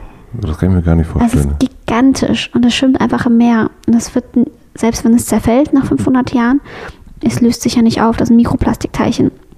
Das heißt, Fische essen sie und wir essen vielleicht die Fische später. Wir essen das Meersalz, wo auch schon Mikroplastik nachgewiesen wurde. Wir essen das Plastik, was wir im Meer abgeliefert haben. Hm. Nur so als Beispiel für eins dieser vielen Probleme, wo ich mich gerade ein bisschen reingeredet habe. Und da gibt es ja noch so viel mehr Klimawandel. Klimawandel ist jetzt so, ja, okay, klar, wir haben Sommer, Sommer ist ein bisschen heißer, Winter ist ein bisschen kühler. Klimawandel, Flüchtlinge, fängt jetzt ganz langsam an, Menschen, die umziehen müssen, die keine Landwirtschaft mehr betreiben können in den Flächen, wo sie gerade wohnen, weil der Klimawandel das Klima vor Ort so stark verändert, dass Landwirtschaft nicht mehr möglich ist. Es werden noch so viele Themen auf uns zukommen in den nächsten Jahren und Jahrzehnten. Und bist du dann jemand, also du informierst dich da sehr darüber, offensichtlich? Ja, weil ich verstehen möchte, was wie zusammenhängt. Mhm. Und auch wenn es mir Angst macht, weil ich merke, oh Gott, was soll ich denn machen? Wo soll ich denn anfangen? Es ist alles viel zu viel. Und das denke ich auch oft. Ich denke, das, was ich mache, ist nicht annähernd genug. Mhm. Weil es ist nur einladen und es ist nur das bisschen Plastikmüll kann jetzt auch nicht die Welt retten, wenn irgendwie 99 Prozent der Leute immer noch alles in Einwegverpackung kaufen. Aber zu verstehen, dass man, sobald man einen kleinen Bereich ändert, irgendwie eine kleine Sache ändert, sich das schon auswirken kann. Und dass man Hauptsache irgendwo anfängt und nicht tatenlos paralysiert dasteht und sagt, okay, ich mache gar nichts, viel zu viel, die Welt geht eh vor und ich mache gar nichts mehr. Das ist das Schlimmste, was man machen kann. Nichts zu tun? Nichts zu tun. Wie mit dem Kuss. Wie mit dem Kuss, ja, ist nichts zu tun, auf jeden Fall wir hatten ja erst dieses Bucket- und Unbucket-List, äh, das ist mir total hängen geblieben. Und diese große Frage, ähm, was man denn sein will. Wie hast du die für dich beantwortet? Ähm, als Kind oder? Nee, in dem Moment, wo du mit Jan in der Küche gesessen hast und wo du gesagt hast, so, jetzt müssen wir uns mal ein paar Fragen stellen. Was ich sein will, ähm, ich will nicht glücklich sein, ich will zufrieden sein. Ich will zufrieden sein und nach meinen Werten leben und nicht das Gefühl haben, dass die im Widerspruch sind und nicht hetzen. Das habe ich früher ganz stark gemacht und ich merke, wenn ich wieder auf den Burnout zusteuere, dann merke ich, das liegt daran, dass ich wieder am Hetzen bin. Also ich nehme mir nicht die Zeit für Dinge. Mhm. Aber trotzdem hast du ja das Gefühl, dass es nicht genug ist. Ja, es ist nicht, ich weiß, dass es nicht genug ist. Ich mhm. weiß, ich könnte mehr machen aber auch damit zufrieden zu sein, ich mache gerade, was ich könnte. Ich könnte komplett sagen, ich kaufe nie wieder Klamotten, äh, ich steige auch nie wieder in den Zug, ich fahre nie wieder irgendwo hin und voll das extreme Leben und äh, Selbsternährungsbauernhof aufmachen und solche Geschichten. Das muss ich dann doch nicht machen. Ich sage, das, was ich mache, ist für mich jetzt aktuell genug. Und hast du eine Art Tagebuch, was du da führst? Ich mache, ähm, das ist auch ein Teil von einem guter Plan, also von dem Kalender. Mhm dass man nach jedem Monat kommt automatisch eine Monatsreflexion. Mhm. Ich benutze gar nicht den Kalender als Kalender. Also ich trage meine Termine auch digital ein. Okay. Aber das sage ich meiner Frau. Ich, man braucht gar kein schlechtes Gewissen haben. Jeder verwendet sich. Es gibt Leute, die packen, verwenden das Buch nur ein einziges Mal. Die nehmen diese Aufgaben, gehen die einmal durch, diese Unbucketlist mhm. und so, und dann packen sie es weg, aber haben für sich trotzdem Mehrwert rausgezogen. Mhm. Und auch das ist in Ordnung. Und ich verwende es so, ich mache diese Übung und ich mache einmal nach vier, fünf Wochen diese Reflexion. Also In Monatsreflexion werden Fragen gestellt wie, was lief diesen Monat gut, was lief nicht so gut, was hast du gelernt, welche der Ziele, die du vor, dir vorgenommen hast, hast du erreicht und welche der Ziele, für die, was sind die Ziele für den nächsten Monat. Und wenn ich das einmal mache, einmal im Monat mir eine Stunde Zeit für nehme, immer sonntags, ich habe so einen automatischen Termin in meinem Kalender Mhm. mir eingerichtet, in meinem digitalen Kalender. Ist aber auch wirklich sehr, sehr wichtig, dass man so eine Termine einträgt. Ja, also dass sie automatisch sind, weil sonst Ja. denkt man nicht dran. Ähm, wenn ich das also mache, dann reflektiere ich den Monat und merke, oh, das ist schon einiges geschafft. Also, Mensch, das war gut. Und wenn dann das Jahr vorbei ist, das habe ich jetzt zweimal schon gemacht, wenn das Jahr vorbei ist, muss ich mir nur diese Monatsreflexion durchgehen und sehe eigentlich, was in dem Jahr alles passiert ist. Das ist das tollste Tagebuch, was man sich vorstellen kann. Das sind natürlich nicht die Gefühle drin, nicht was man durchlebt hat, das sind nur einzelne Dinge, privat, beruflich. Aber immerhin etwas, dass man das Gefühl hat, das war also in dem Jahr wichtig. Mhm. Und was ist aktuell für dich? So, würdest du sagen, so das, das Wichtigste? Bin gerade frisch verknallt. Das ist schon sehr gut. Äh, Deswegen schön. auch das späte Aufstehen. Ähm, ich finde äh, aktuell das Wichtigste ist gerade, dass ich auf meine Gesundheit wieder achte, dass ich gerade mir den Termin runterdrehe. Und absagst? An Absage auch tatsächlich, auch wenn es weh tut, aber und es unhöflich ist und unprofessionell, aber Gesundheit geht einfach vor. Aktuell möchte ich ein bisschen mehr aus Berlin raus. Ich will mal Probe wohnen in Brandenburg. Oh Gott. Ich weiß, ein Klassiker, ne? Den machen alle über Oh, 30. ich kann nicht mehr. Wir alle aus Berlin raus wollen. Boah, ja. Ja. Das ist zu schrecklich. Berlin ist schrecklich oder die Leute, die raus Nein, ich wollen? finde das so, ein, es ist so eine ganz komische, ich habe da aber auch, ich komme ja aus Brandenburg. Okay. Und das ist, äh, und es kommen immer mehr Freunde, die jetzt so ein, ähm, vielleicht sogar auch ein, mein Geschäftspartner hier, ähm, die, äh, die sich irgendwas in Brandenburg holen und dann sind sie immer am Wochenende in Brandenburg und, ähm, und, und reden dann auch mal davon, wie sie so in Brandenburg sind. ähm, und äh, haben dann irgendwelche Bauernhöfe und Häuser und tralala. Und ich genau. denke immer so, ja, ich weiß nicht. Ich, ist es dann so, das ist so, ich finde das so ein bisschen klischee-mäßig. Es ist so ein Massenexodus, ne? Ja. Aber ich, Wenn das alles so anstrengend ist, Leute, und wir alle im Wochenende immer raus müssen, ich weiß nicht, ist vielleicht bei Berlin nicht die richtige Stadt, zum einen. Ja, und zum stimmt. anderen, was ist es denn, also was ich auch immer super irritierend finde, dann fahren alle Städter zusammen, dann gibt es ja dann die neue Enklave, Stimmt. wo dann irgendwo die Leute auf dem Bauernhof sitzen und alle mit ihren Smartphones sind und, und Instagram-Stories machen von ihrem schönen Haus in Brandenburg. Ich denke sehr, okay, was ist der Unterschied? Nur, dass da jetzt Feuerwehrfeste sind? Also, ich, also weil die Nachbarn sich beschweren, wenn man nach 10 noch laut ist. Ja, nee, aber das, das ist ja so wie, nee, das ist ja immer, finde ich auch, aber wir müssen unbedingt eine Liste machen mit so Floskeln. Nee, also Nachbarn, Vorteilen über- nee, nee, Nachbarn sind voll nett, wir haben die schon voll kennengelernt, das ist super nett. Super coole Nachbarn. Ja, ich ja. habe in Brandenburg gelebt, ne? Und das Dorf, wo ich herkomme, das, sind die, das hat die höchste Zahl von rechten Wählern. Oh, So, in ganz Deutschland. Oh nein. Die Nachbarn sind alle so nett. genau, die können recht sein und nett. Sind rechts so Solange du nett. die richtigen Namen und Hautfarbe hast. Hauptsache es gibt Spanferkel. Hm. Oh Gott. Also du willst nach Brandenburg, habe ich dir das jetzt... hab Jetzt hast du mir ein bisschen matschig geredet. Nee, aber ich habe aber auch tatsächlich generell gedacht, dass Berlin vielleicht gerade für mich nicht mehr das Richtige ist. Ich wohne jetzt acht Jahre hier. Ähm, man hat halt seine Freunde hier, man hat sein berufliches Netzwerk hier, man hat die Firmen hier. Ich kann jetzt auch nicht einfach raus und so geht es wahrscheinlich auch deinen Freunden allen. Und deswegen ist es halt nur so ein Wochenendhäuschen. Mhm. Ähm, aber das Schöne daran ist, man schätzt vielleicht wirklich die Ruhe. Berlin ist einfach viel Trubel. FOMO, ich habe ständig FOMO. FOMO ist gerade für mich mein Lieblings- und Hasswort auf einmal. Fear of missing, miss, missing, Fear of missing out. Genau, ich habe Hardcore-FOMO die ganze Zeit, weil ich jeden Abend auf drei Veranstaltungen eingeladen bin. Und es ist einfach nervig, sogar abzusagen. Und dann ich, oh Gott, ich verpasse es. Und ich habe jetzt gestern im Kloster den Begriff JOMO gelernt. Joy of Missing Out. Also bewusst zu sagen, ich genieße das jetzt nirgendwo hinzugehen, nicht zu machen, rumzuhängen. Und das finde ich, fällt einem leichter, wenn man eh weiß, ach, ich bin das Wochenende eh nicht da, dann muss ich auch niemandem absagen, sorry. Man hat so eine Ausrede, die nichts Persönliches hat. Da helfen auf jeden Fall auch Kinder. Ja, das glaube ich auch. Das ist immer das. Nee, ich kann nicht. Also ich würde ja super gerne, aber puh. Babysitter, ja, Babysitter hat wieder abgesagt, ja, ja. Also es ist, äh, ja, das hilft auf jeden Fall, finde ich. Und äh, ja, Den Trick merke ich mir. den Trick ja machen. Also wenn du jetzt verliebt bist, dann direkt ein Kind machen, Oh würde ich sagen. Und äh, ja, der Mats hat gesagt, er soll ein Kind machen, dann ist das, das, das hört die FOMO auf. Nee, das finde ich hört wirklich total auf, mit, wenn man ein Kind hat. Man hat dann keine, Mhm. man hat dann sehr, sehr wenig FOMO. Ähm, Oder mal ein FOMO, die Sachen vom Kind zu verpassen, so diese Entwicklungsschritte, ne? Also so das erste Mal gehen, das erste Mal Mama sagen, Papa. Dafür gibt es doch Smartphones, da kann, kann doch alles mitgefilmt werden. Da. Ähm, ich habe noch zwei Fragen. Mhm. Ähm, was lernst du gerade, was du noch nicht so gut kannst? Hm. Gute Frage. Ähm, also gerade lese ich, also ich weiß theoretisch, was gut ist und also ökologisch ist und nicht so ökologisch ist. Ich lese aber gerade ein Buch über nachhaltiges Reisen, wo es wirklich in Zahlen geht, also ganz konkrete Zahlen, äh, warum zum Beispiel Kreuzfahrtschiffe so krass böse sind. Und ähm, das finde ich total interessant. Warum sind Kreuzfahrtschiffe? Es ist unglaublich, was für Mengen an Öl da verbrannt wird. Es ist unglaublich, was für Mengen an, ähm, an Dreck und Sachen da in die Abwässer, also in die Meere gelangen. Und was sie dann machen, irgendwie, da fährt ein Kreuzfahrtschiff los, irgendwie aus Hamburg nach, weiß ich nicht, Costa Rica.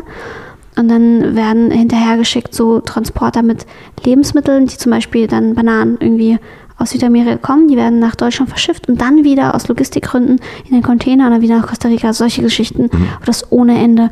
Du liest da und denkst, das, kann, das ist nicht das Ernst, dass Menschen das machen. Und ähm, Kreuzfahrtschiffe sind zum Beispiel richtig böse, genau. Und das finde ich spannend, dann nicht nur zu, vom Gefühl her zu sagen, ja, ich weiß, Fliegen ist böse, sondern zu sagen, deswegen ist Fliegen böse und das sind die Alternativen.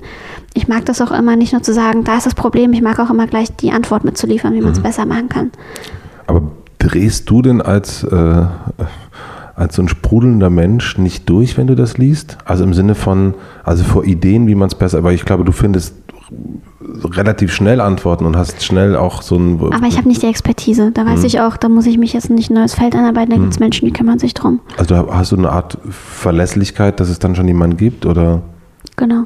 Ich habe aber nicht das Bedürfnis, Kreuzfahrt jetzt zu buchen. So. Mhm. Ich habe nicht das Gefühl, dass es ist ein stetig steigender Markt leider. Ähm, aber ich hoffe, dass es sich irgendwann selbst wieder regulieren wird, wenn es mehr Aufklärungskampagnen wird. Und es gibt Leute, die daran arbeiten, das merkt man daran, weil die Kreuzfahrtschiffe arbeiten auch an sich selber. Also von denen wird langsam auch gefordert, dass sie bessere Filter einbauen und solche Geschichten. Die letzte Frage. Äh, stell dir vor, ich habe eine große Plakatwand direkt am Alexanderplatz, dort wo sonst die großen Konzerne werben und du darfst entscheiden, welcher Satz für eine Woche dort zu lesen sein wird. So, welcher Satz wäre das? Also inspiriert von Philips hätte ich gesagt, wir machen ganz viele Muschis und dann würde man äh, schreiben, all Muschis are beautiful. Aber ein Satz. Oh, Muschis are beautiful sind natürlich auch Vielleicht würde ich den Satz nehmen von ein guter Plan, du musst erstmal gar nichts. Einfach nur mal, dass Leute einem zwischendurch sagen, alles ist okay, wie es ist, so chill mal und so auf die Schulter klopfen. Dann hat man dir das letzte Mal auf die Schulter geklopft und sagt, Mensch, Matze, du machst einen tollen Job. Gestern. Okay. ähm, Und wann dir? Weiß ich nicht, schon ein bisschen her. Und wer war das? Weiß ich auch nicht. Ist eigentlich immer eine furchtbare Antwort, wenn man so fragt, so wann war es und man sich nicht erinnern kann, dann. Also ich klopfe mir selber oft auf die Schulter und sage, Mensch, Milena, das hast du heute wieder gut gemacht. Also ich muss sagen, dass du das richtig gut machst, was du machst. Oh. Nee, das hört sich jetzt so, war über, du hast es ja auch überhaupt nicht äh, Phishing-mäßig gemacht, aber äh, das nee. ist ja das Interessante, wenn man sich äh, dann mit Menschen beschäftigt und mhm. sich die Sachen anguckt und natürlich deswegen, ne, ich habe auch, ich, wie kriegt ihr das alles, wie kriegt ihr das alles gebacken, diese ganzen vielen Sachen und eben, ne, du beschäftigst dich ja immer weiter und äh, es dreht sich immer weiter und ich finde vor allen Dingen, es gibt sehr, sehr viele Menschen mit Ideen, es gibt aber wirklich wahnsinnig wenige Menschen, die diese Ideen auch wirklich gut umsetzen und dass die dann am Ende auch, weil es könnte natürlich auch furchtbar sein, einen verpackungsfreien Supermarkt aufzumachen und es könnte ganz nach, total nach hinten losgehen, eben nicht, es könnte nach super Bio riechen und super Esoterik und überhaupt nicht sexy sein und äh, genauso mit einem Achtsamkeitskalender. Das könnte auch, das, das hätte auch ein Batik-Umschlag sein können. Stimmt. Und ich finde, dass du das sehr, sehr gut machst. Dankeschön. Vielen herzlichen das Dank. Das werde ich weitergeben. Oder einfach für dich einfach. Oder auch einfach für mich. Ja. Vielen, vielen Dank, war so toll. Vielen Dank, schönen Tag noch. Danke. Ja. Tschüss. Vielen Dank fürs Zuhören. Wie immer am Ende gibt es jetzt eine kleine Podcast-Empfehlung zum Weiterhören. Ein Podcast, den ich schon ein paar Jahre höre, oder zumindest kommt es mir so vor, ist der Online-Marketing Rockstars Podcast aus Hamburg, moderiert von Philipp Westermeier. Und wenn euch so Leute interessieren wie Milena, also so Unternehmertypen, dann ist dieser Podcast genau das Richtige. Hier geht es um Unternehmen und um Unternehmer und wie die das so machen. Um, es geht um die Tricks und die Tools, ein bisschen mehr Handwerk als das hier. Und ähm, ich fand die Podcast spannend. Da war Philipp von Einhorn Kondom, das fand ich natürlich toll. Da war Dominik, der Partner von Joachim von Dojo und Muschi Kreuzberg. Da war Paul Ripke zu Gast, auch ein schönes Interview. David von High Nobiety und so weiter und so fort. Hört da mal rein. Echt toll. Viele Grüße nach Hamburg. Ich lege mich jetzt mal hin. Gute Nacht, Prost, bis zum nächsten Mal. Tschüss.